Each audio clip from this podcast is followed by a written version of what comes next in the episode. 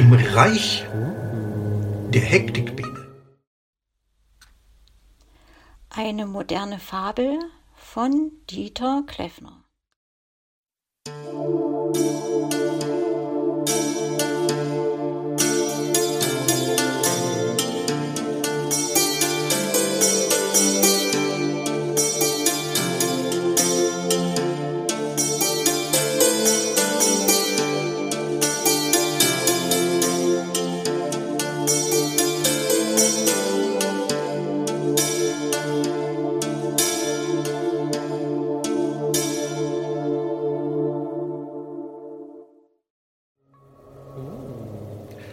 War einmal die Zeit der großen Dynastien in Fabelonien. Es gab die Dynastie der Königstiger mit lautem Gebrüll, die eiskalte Dynastie der Pinguine und bösen Eisbären. Und es gab die Dynastie der Bienenköniginnen. Eines Tages hieß es, die Königin ist tot. Es lebe die neue Königin. Hurra! Vom Aussehen her galt die neue Königin als tolle Biene. Leider war sie aber auch eine strenge Hektikbiene. Überall mischte sie sich ein, um die Staatsaufgaben in ihrem Reich selbst zu überwachen. Ihre neuen Schatzmeister wurden Goldhamster, Goldfisch und ein Silberfisch.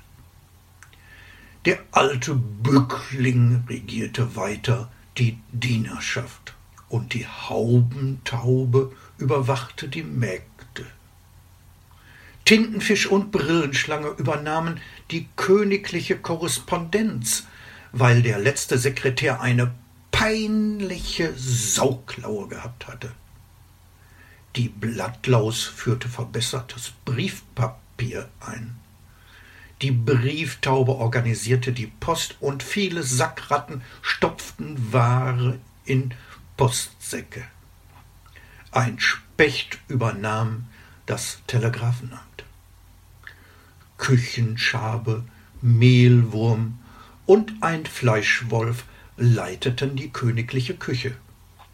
Reblaus und Weinbergschnecke füllten den Weinkeller mit edlen Weinen. Als Insekt trank die Königin natürlich gerne Sekt. Eine Schnapsdrossel wachte über die Schnapsbrennerei. Zwerghamster hamsterten täglich Vorräte und drehten vor Stress am Hamsterrad. Der Waschbär kümmerte sich jetzt um die Wäsche, da es bisher nur Katzenwäsche gegeben hatte.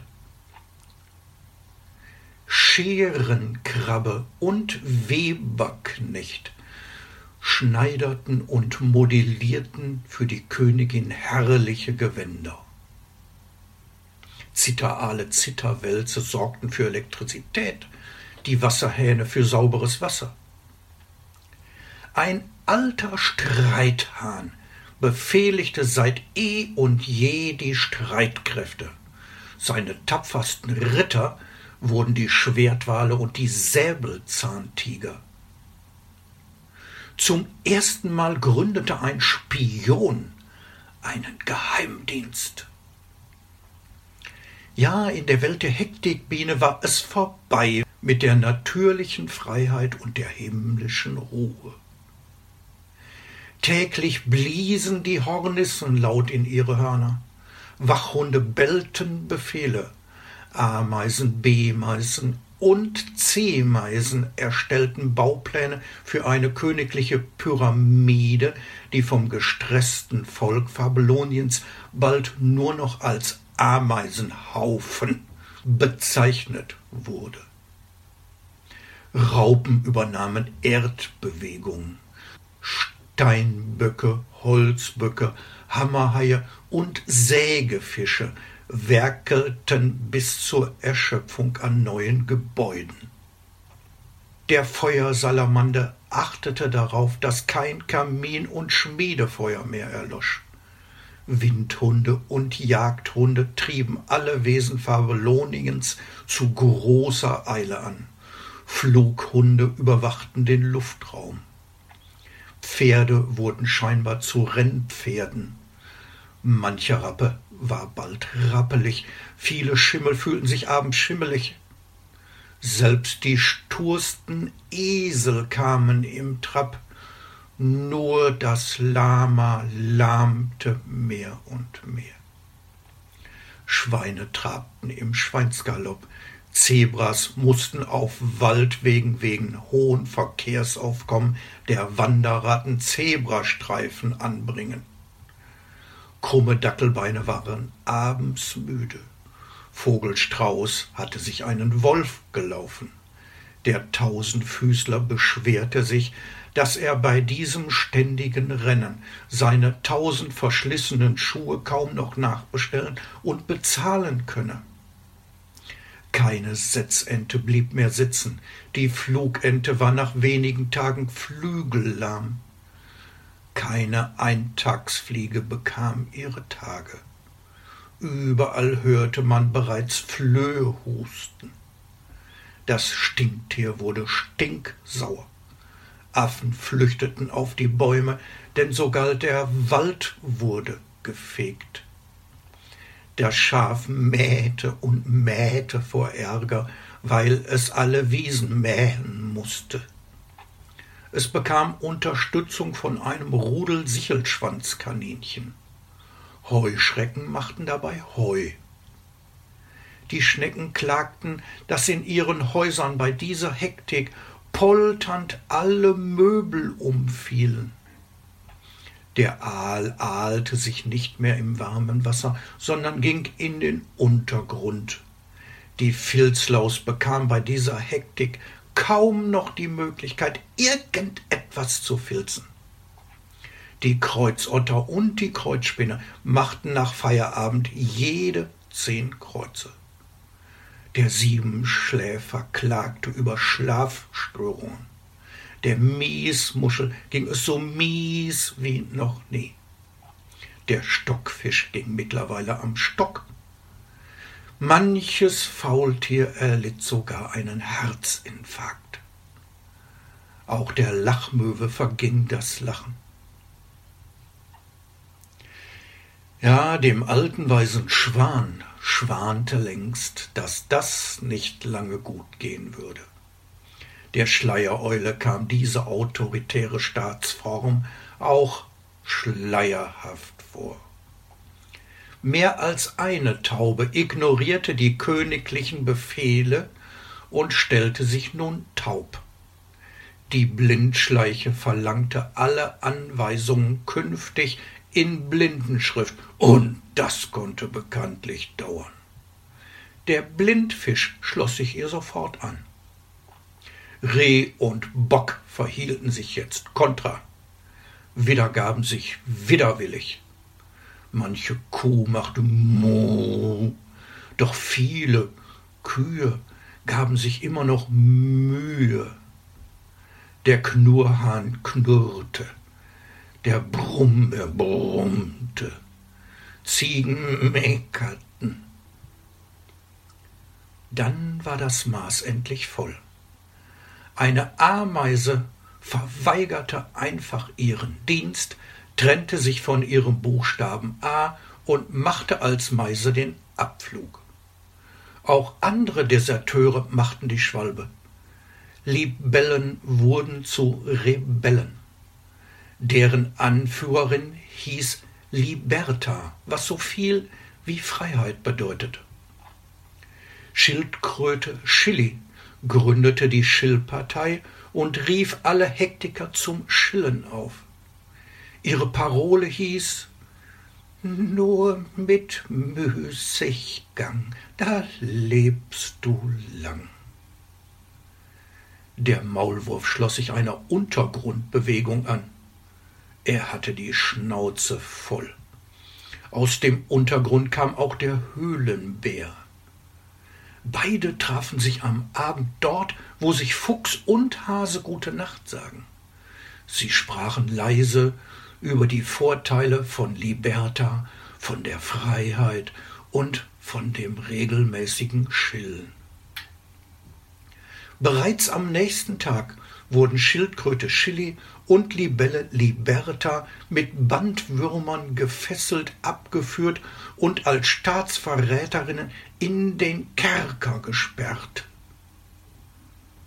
Dort, wo sich Fuchs und Hase gute Nacht sagen, hatte nämlich der Spion als falscher Hase gelauscht und die Namen der Rebellenführerin, der Königin genannt.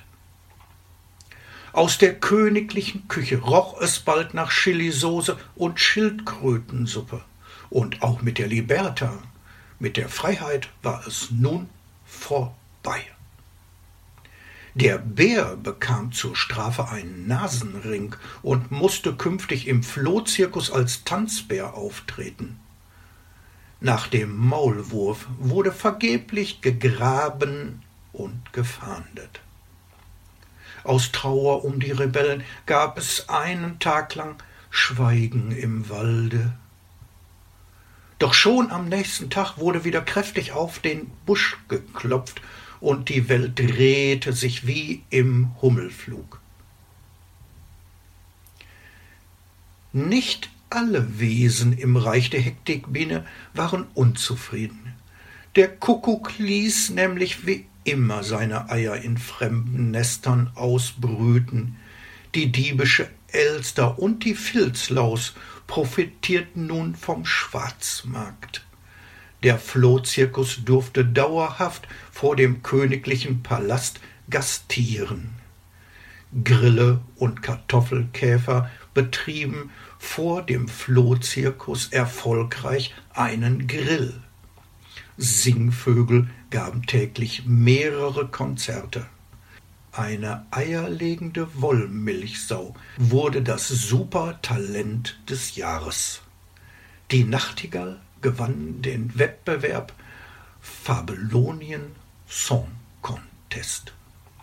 Gummibären machten Musik mit dem Gummiband und spielten Gummitwist. Dazu tanzten Arbeiterbienen ihren traditionellen Bienentanz. Auch technisch ging es im Reich der Hektikbiene voran. Der Rollmops erfand die Rolle, der Kugelfisch das Kugellager, der Schmierfink ein Schmiermittel für Rollen und Kugeln, der Vogel V erfand das Rad, die Ölsardine einen neuen Brennstoff, der Uhu entwickelte einen Klebstoff aus Harz, mit dem sich mancher Brocken zusammenkleben ließ. Der Tunfisch startete sogar eine erfolgreiche Tuning-Firma. Dem Spion gelang es nicht, den steckbrieflich gesuchten Maulwurf zu finden. Der tarnte sich nämlich mit einer Sonnenbrille und einem Blindenstock und gründete mit der Blindschleiche und dem Blindfisch einen Blindenstammtisch. Dort ließen es sich alle drei gut gehen. So verging die Zeit. Ein Adler und ein Turmfalke trafen sich im Wald und setzten sich in die Krone der höchsten Eiche. Sie blickten auf den ständig wachsenden Ameisenhaufen, den sich die Königin als Pyramide zum Andenken an ihre Regierungszeit erbauen ließ. Die Ameisenstraßen waren mittlerweile sechsspurig und auf den Waldwegen gab es keine Geschwindigkeitsbegrenzung mehr. Ja, Adler und Turmvolke atmeten in der Krone der Eiche genüsslich durch. Obwohl sieben Sonnen am Himmel standen, schlossen sie ihre müden Augen und hielten innere Einkehr. Es war doch noch nie anders. In jedem Staatssystem ist das Schillen am Tage nur in ganz hohen Positionen möglich. Und wenn die hohen Tiere nicht ausgestorben sind, ja dann chillen sie noch heute.